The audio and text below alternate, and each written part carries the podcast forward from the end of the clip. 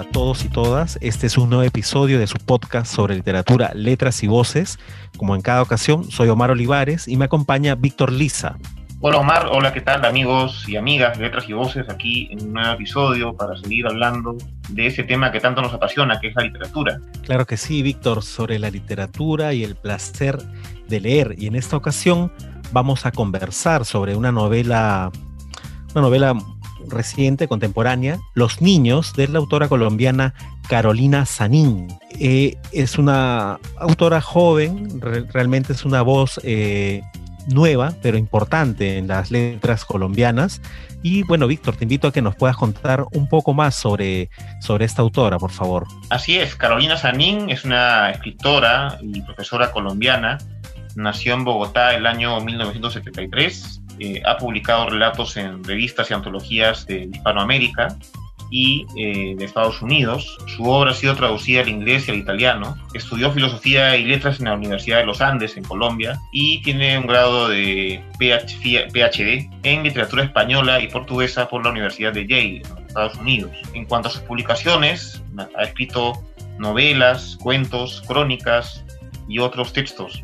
Entre las novelas podemos destacar todo en otra parte, que es del año 2005, Los Niños, que es del año 2014, que es la novela que vamos a comentar, y tuvo Tu Cruz en el Cielo Desierto, que es de este año, 2020, que ha publicado Carolina Sanín. Entre los cuentos, Ponqué y otros cuentos del 2010, Yo Soy You, del 2013. Incluso también ella ha participado como actriz en una película llamada Litigante, en el año 2019, bastante multifacética, Carolina Sanín, vamos a comentar ahora su novela Los Niños. Sí, estamos en un nuevo episodio del podcast sobre literatura, como les mencionaba, letras y voces.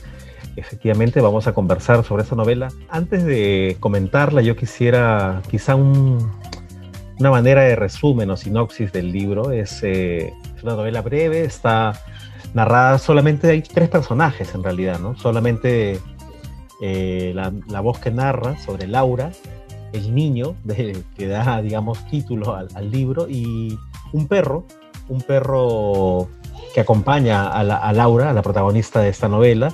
Es una novela un poco, eh, ¿cómo decirlo?, fantasiosa, a momentos eh, cómica, podría decirse, y hay momentos, bastantes momentos en los que creo yo la autora apela al terror psicológico, ¿no? A una suerte de, de cosas extrañas que están pasando en la mente de la protagonista, cosas que pa al parecer solamente ella está viendo, solamente ella está interpretando de la realidad, pero que a, a uno como lector lo, lo, deja o lo saca de cuadro, ¿no? Son situaciones muy, a veces tan extrañas, tan a veces cómicas, que resultan de una te dejan perplejo, ¿no? Yo en estas cosas veo, me, sorprende, me sorprendió mucho de los pasajes, a pesar de que es una novela, como decía, bastante breve, pero eh, el manejo que hace de la trama Carolina Sanín te da bastante, bastante vueltas a, a, la historia, bastante vueltas a lo, que, a lo que está contando y sobre todo a lo que tú puedes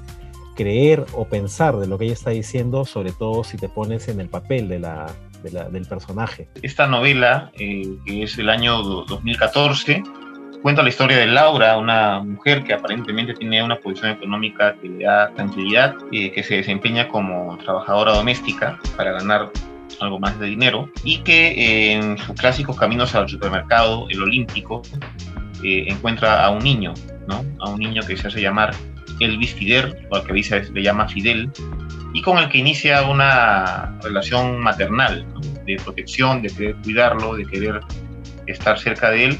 Es una mujer de 40 años que aparentemente no, no tiene ninguna relación, no tiene hijos y parece encontrar ahí en, en este niño una especie de, de, digamos, de ese vacío que pueden tener algunas personas con respecto a, la maternidad o la, o la paternidad. ¿no? Eh, hay una serie de situaciones en las que Laura se involucra, ¿no?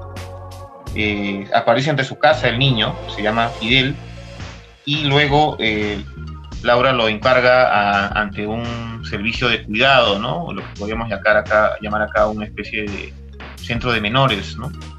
Para que el niño esté a buen recaudo y lo deja allí, pero después se pregunta qué ha sido de él y entonces comienza una búsqueda del niño hasta que lo encuentre. ¿no? Y allí eh, Laura se involucra en una serie de situaciones de cuidado del niño y de estar pendiente de todo lo que le pasa. Claro, eh, ella lo, lo, entrega, como dices tú, a las autoridades de, de, protección social de menores y luego ella quiere un poco indagar, ¿no? ¿Cuál es el destino que ha tomado este niño? Eh, lo recupera de alguna forma, digamos, y luego lo va a volver a llevar. Es una intermitencia en, en la vida de Laura y a, mí no sé, no sé qué sensación o qué parecer te ha causado a ti, Víctor, pero eh, es, ella es un poco extraño, ¿no? Porque ella, como tú dices, es una persona que vive de una herencia, de unas rentas que le deja la explotación de un, de un salinar, si no me equivoco. Y a, pesar de que tiene la vida, digamos, asegurada, cómoda con este ingreso económico que le viene de parte de su familia, ella opta por ser eh, personal de limpieza, ¿no? Hacer un trabajo doméstico en la casa de una pareja de ancianos, pero no da la idea de que sea por un tema de económico, ¿no? Sino más bien parece que la intención de, del, del, personaje Laura de hacer este trabajo es eh, algo que le haga salir de la rutina de estar sola en su departamento, porque, bueno, es una persona, como ella misma describe en algún momento, ¿no? De que está sola, soltera, ya tiene, creo que lo dice de esta forma, como que cierta edad. Entonces, como que te va dando, va dando elementos para pensar en que ella quizá no está conforme con su vida, no está conforme con el camino que ha tomado su vida, ¿no? Es, como digo, una persona con eh, solvencia económica, puede vivir cómodamente, no necesita más nada para en el aspecto económico, pero opta, ¿no? Opta por buscarse un empleo doméstico para salir de este esquema, salir de esta rutina, salir de la soledad quizá. Y en, esa, en ese camino de estar tratando de escapar de la soledad, un día se cruza con una mujer en el parqueadero de este centro comercial. Esta mujer que le ofrece cuidar los, los carros, se ofrece a cuidar el auto de la protagonista. Y un día le, le hace una pregunta, ¿no? La mujer le pregunta algo y ella, Laura, cree que le, que la mujer le está ofreciendo en realidad no cuidarse o cuidar el carro, sino le está ofreciendo un niño. Entonces, después, después de esta situación se desata una serie de cambios que para mí son, eh, podríamos decir, de, hechos sobrenaturales, ¿no? Porque es como que esta aparición de Elvis Fidel, a quien, como dices tú, lo va a llamar luego Fidel, eh, es como que brota de la nada, ¿no? Luego cuando ella llama a servicios sociales nadie sabía nada del niño. Eh, a pesar de que el niño tiene aproximadamente seis años, está, bueno, si bien no está bien cuidado, tampoco es que pare pareciera un niño abandonado ni de la calle, entonces aparece en la vida de golpe. No sabemos en ningún momento, y en la verdad creo que en ningún momento de la novela se llega a saber cómo este niño aparece, cómo este niño rompe en su vida, pero llega para cambiarla por completo, ¿no? Llega para cambiar y para quebrar esta soledad, este aislamiento en el que vive Laura, e incluso eh, después de que deja al niño en, manos de, servicios sociales de, su país, del país donde está sucediendo la novela, que es Colombia también, Laura opta por renunciar a su trabajo ve que ya no es necesario porque al parecer ella prefiere buscar el bienestar del niño, saber qué ha pasado una vez que ella lo entrega a servicios sociales, pero allí, allí se dan una serie de cosas. No sé cómo, cómo interpretas tú estas partes, la aparición del niño, los hechos mismos de la narración. No sé qué te parecen a ti, Víctor. Yo creo que la aparición del niño para Laura es un hecho completamente inesperado porque eh, por los primeros, digamos, las primeras páginas que leo de la novela, Laura es una mujer que está en una rutina, ¿no? Como tú decías, trabajando como obrera doméstica, por decirlo de alguna forma, en la casa de unos ancianos. No tiene hijos, no tiene pareja, eh, vive una vida solitaria, pero parece que el niño le cambia la vida. De alguna forma su aparición hace aparecer en ella ese instinto maternal que posiblemente tendría escondido. Entonces comienza a fijar una serie de acciones para proteger a este niño. Se le, se le despierta el interés, la curiosidad y por ahí una especie de alma maternal para ver, velar por su, por su destino, ¿no? Entonces una de las primeras acciones es llevarlo a este centro de menores, allí en Colombia, para que lo cuiden, ¿no? Sin embargo, ella después de eso eh, siente se, que se, queda con esa inquietud por saber qué fue, qué fue del niño, qué pasó con el niño, con, con Fidel, como lo va a llamar en toda la, historia posteriormente, y él va a buscarlo, ¿no? A este orfanato, ¿no? Lo encuentra y se da con la sorpresa de que parece que hay otra familia que tiene como la, potestad de, adoptarlo, y ahí se desata otra vez, o sea, otro fenómeno, como parecido al que, al que ocurrió cuando encontró al, al niño, ¿no? Cuando le fue presentado por primera vez, que es como que ella tiene que hacer algo para quedarse con el niño, ¿no? Ya no solamente se preocupa por el tema de, que, digamos, qué va a ser del niño, cómo está, sino que ella es la que de pronto nace un interés por, por tenerlo con ella, ¿no? Entonces, a mí me parece interesante en ese sentido de cómo plantea este tema de la, de la maternidad, de la protección, que se puede despertar en, una persona que aparentemente no se ha proyectado a tener hijos, ¿no? Que no se ha proyectado a, una vida, digamos, que como manda a veces las sociedades tradicionales, ¿no? De que la mujer debe cuidar los hijos, ¿no? Como se ha hecho hasta hace poco, ¿no? Pero aquí se despierta una especie, digamos, de interés, algo que de repente ni siquiera la misma Laura se había planteado, es como algo inesperado. Y a mí me parece interesante por ese lado, ¿no? me llama la atención bastante el personaje de Laura, porque con la vida resuelta ella podría estar en su casa todo el tiempo, busca un trabajo y después se involucra en un asunto maternal, ¿no? Entonces me parece bastante curioso, por decirlo de alguna manera. Concuerdo contigo, yo quisiera, bueno, podemos quizá pasar la parte de contar un poco la novela, ¿no? Para invitar a nuestros lectores a, a que lean Los Niños de la escritora colombiana Carolina Sanín. Es una novela breve, se puede leer, digamos, en una buena tarde, un par de tardes como, como mucho. Es una de las voces nuevas de la literatura colombiana, es una voz eh, con mucha potencia, con, bastante aceptación, bastante reconocimiento. Eh, yo lo que quisiera más ahora comentar es un poco lo que hay detrás, ¿no? Lo que el trasfondo quizá de la historia o mi, mi parecer. Uno para mí es un poco, está aún impregnada en esta gran estela que marca el realismo mágico, particularmente en los escritores de Colombia, porque nos está poniendo hechos irreales, extraños de alguna forma, pero plasmados en la, en la novela como algo cotidiano, como algo común, ¿no? O sea, Laura, si bien en algún momento puede preguntarse o puede pensar cuál es el origen del niño, nunca se explica esto, ¿no? Y nadie, y en realidad nadie se presta, nadie le presta mucha atención a ello. ¿no? Igual ella describe una escena en, el, en esta cochera del supermercado, en el parqueadero del supermercado, de una mujer eh, que tiene unos niños que hablan en otro idioma, creo que hablan en inglés, una mujer que ella cree que es una mujer, eh, Laura cree que es una mujer de con recursos suficientes, pero al, parecer es una persona que también está ahí mendigando. Entonces hay bastantes hechos un poco extraños y reales, eh, fuera de lo común, pero que para la narración de la protagonista son cosas a la larga cotidianas que no le da mayor importancia. Entonces, ese es uno de lo que quería mencionarte sobre, o mencionarle también a todos nuestros oyentes, sobre esta novela que también podría estar, eh, o que puede, debe estar impregnada del realismo mágico, ¿no? De esta, de esta escuela o línea narrativa. Y bueno, eso un poco, y lo otro es los temas que aborda, ¿no? Para mí los temas es justo en el anterior episodio en el que hablábamos de Silvio en el Rosedal, mencionábamos esto de cómo la rutina, la vida, el agobio ante la vida moderna que pasa o pesa y oprime al hombre. Acá también, ¿no? Lo vemos, por ejemplo, es la soledad.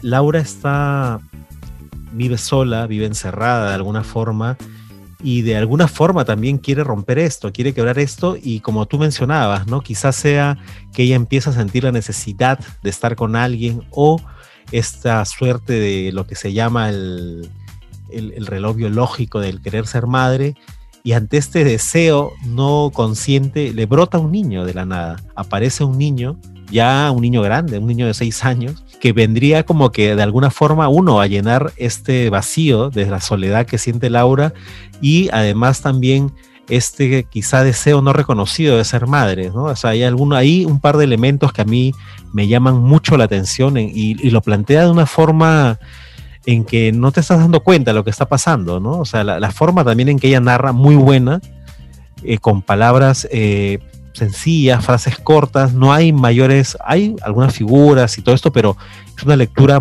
directa, no, no hace falta estar revisando, revolviendo, es como le mencionaba, una novela breve que se puede leer muy bien eh, un par de tardes, como decía yo, pero a mí me deja esas inquietudes por lo pronto como primera vista. No sé qué, otras dudas o qué compartes sobre esto, Víctor. Sí, me parece interesante la comparación que haces con el personaje de Silvio en Rosedal y, y Laura en Los Niños, ¿no? Porque eh, los dos se encuentran con situaciones posiblemente inesperadas, ¿no? Sin desviarnos un poco del tema, creo que Silvio este, ya es, como algo que él sabía que iba a pasar, pero al final cuando le toca, este, se tiene que hacer cargo de una manera inesperada.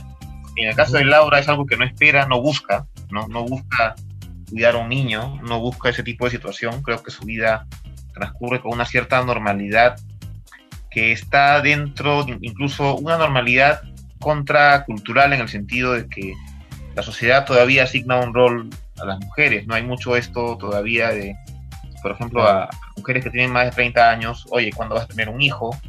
Y hay mujeres que dicen que no, que no quieren tener hijos, y bueno, es legítimo. La maternidad es una cosa que, así como la paternidad, es algo que tiene que ser deseado tiene que ser voluntario. Pero de pronto esta mujer que no se ha propuesto tener un hijo, o digamos, engendrar uno por lo menos, se encuentra con uno que, que, que al final le da curiosidad y de pronto siente este deseo de cuidarlo, de estar con él, de ver por sus necesidades, incluso hasta quiere lugar un poco en, su historia, en su nombre, y lo, extraño es que no se sabe casi nada del niño, ¿no? Intenta descifrar algunas cosas, y llama la atención también, sin spoilear, algunas partes en las cuales pretende enseñar algunas cosas propias que hace una madre con un hijo, que muchas madres de repente por el tiempo, por la vida dinámica que llevamos, no tendrían tiempo para hacer, ¿no? Este, o algunas madres de repente sí, se dedica ¿no? de alguna forma a, su crianza, a sus necesidades, a velar por él, por su seguridad, por su sueño, y es como algo que se despierta dentro de una, de una madre. Y en cuanto al tema, digamos, de la, del, estilo de Carolina Sanín, a mí me parece un estilo bastante limpio, frases cortas, que es un estilo que se cultiva más en estos tiempos y que a mí me parece personalmente bueno. Tiene obviamente como escritora colombiana, la marca cercana, diría yo, no diría completamente, de Gabriel García Márquez.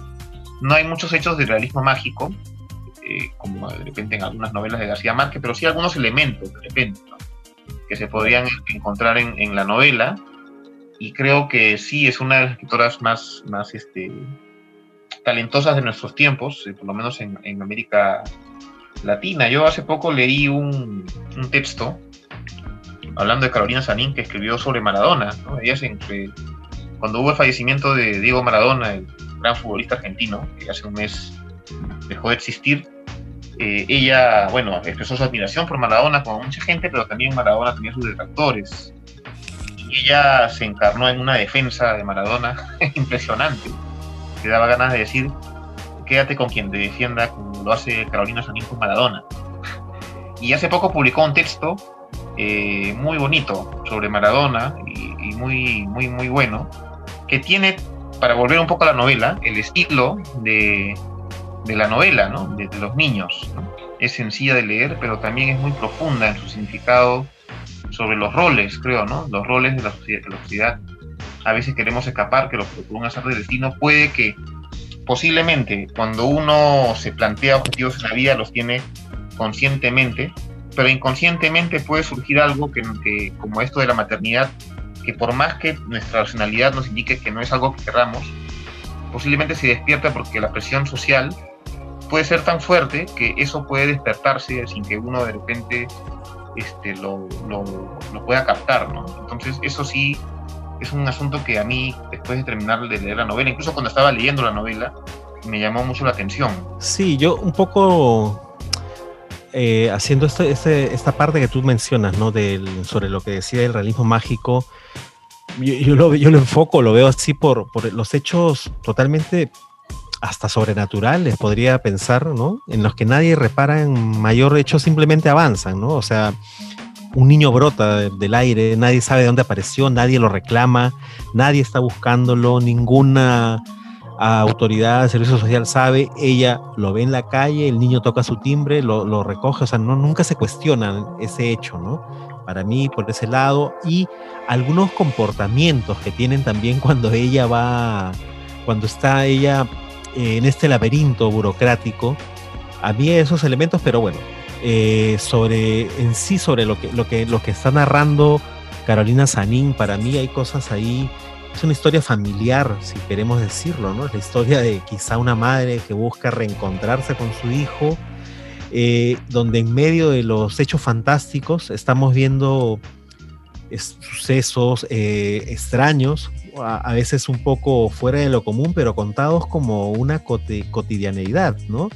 Eh, y, y, hay algo que me llama a mí mucho la atención, porque mucho de lo que está pasando cuando te das cuenta, está pasando solo en la cabeza de Laura, solo en los pensamientos de Laura. Entonces no podemos saber o vislumbrar si lo que se está narrando realmente está pasando o solo lo está imaginando o soñando.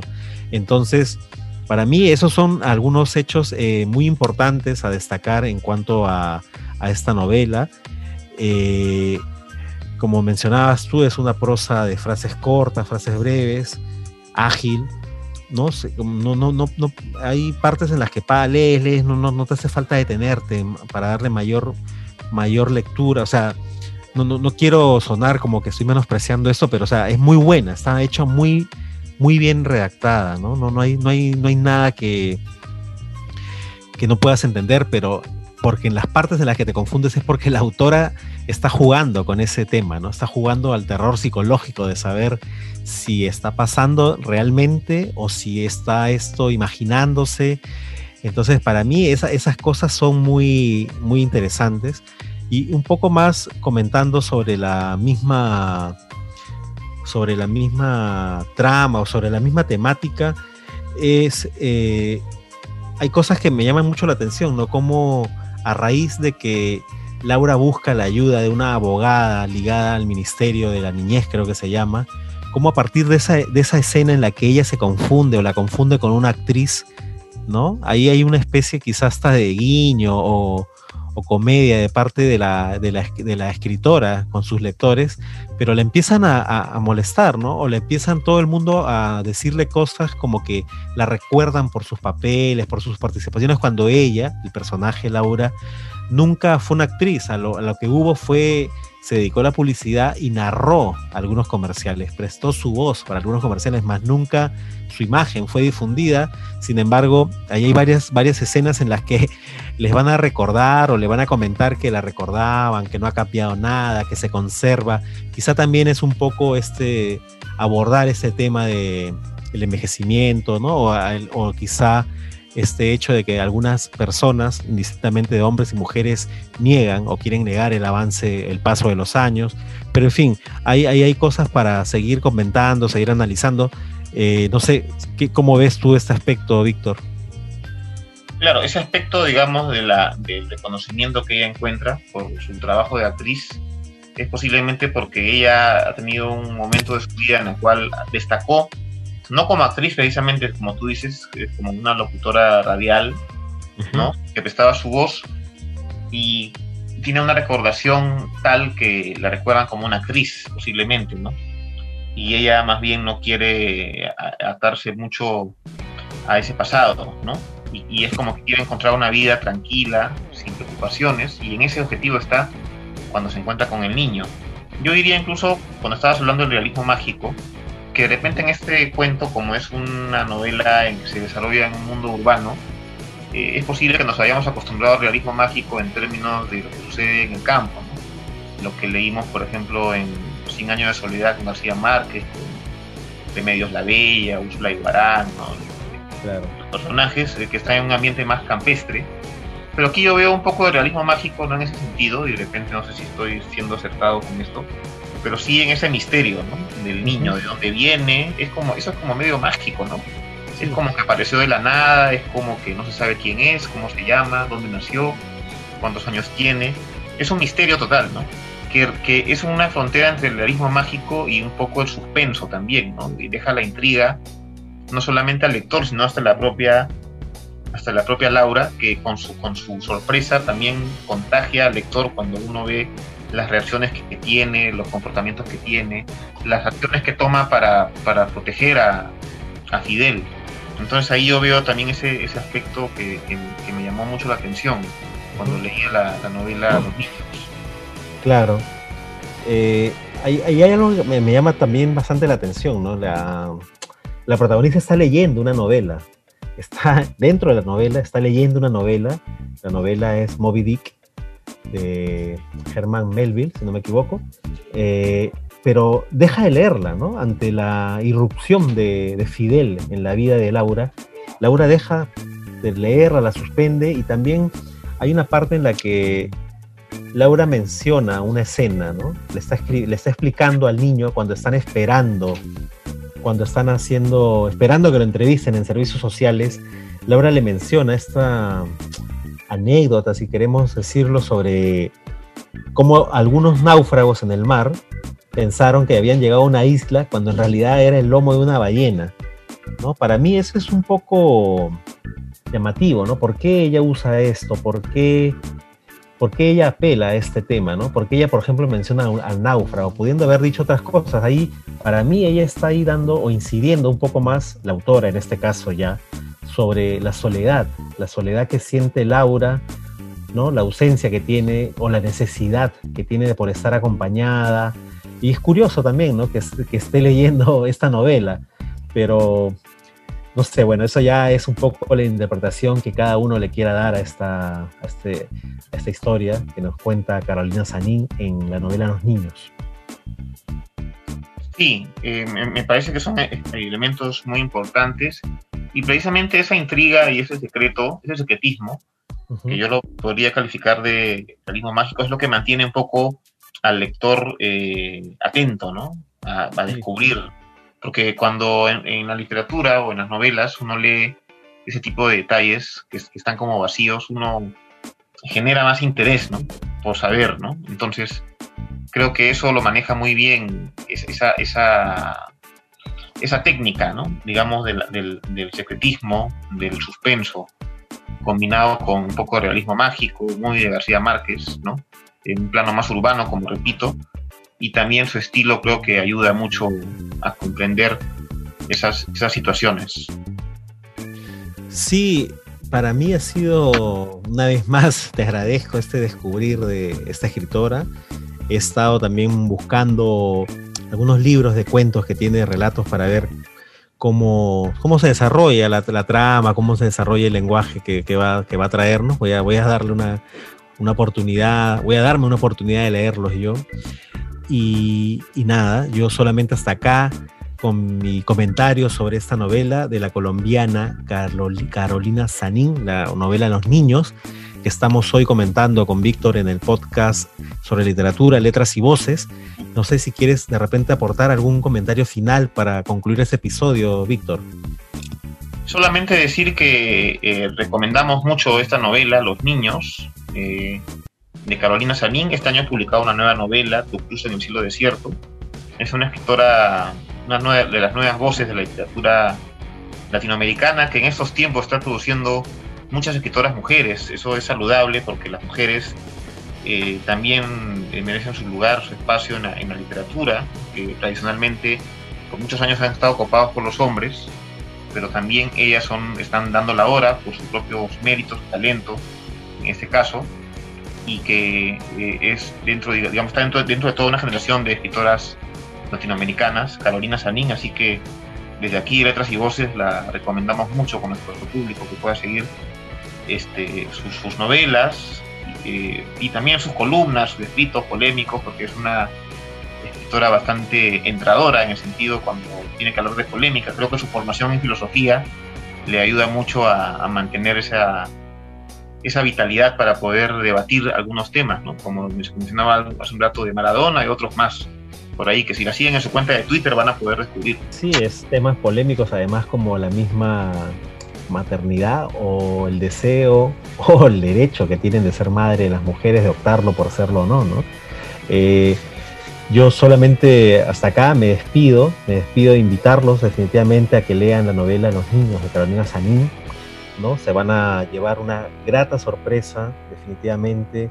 Ahí se aborda temas como la soledad, el vacío que tienen las personas, lo que los lleva a, a querer desear cosas que no saben si al final se concretarán. Eh, podemos también estar hablando de una novela donde ocurren milagros. Miren que un niño brotó de la nada. Cosas donde no sabemos al final si todos son buenos, todos son malos, ¿no? Hay, hay que ver a los funcionarios de estos servicios sociales. Eh, también detalles, ¿no? Por ejemplo, eh, la fantasía, lo que está pasando en la cabeza del personaje. Ahí por eso el lado es lo que mencionaba este del terror psicológico, pero nada, yo soy Omar Olivares, me despido en este episodio, nuevo episodio de Letras y Voces, hasta una nueva oportunidad. Hasta una, hasta una nueva oportunidad, muchas gracias y nos encontramos en el próximo episodio, episodio de Letras y Voces. Saludos. Saludos a todos.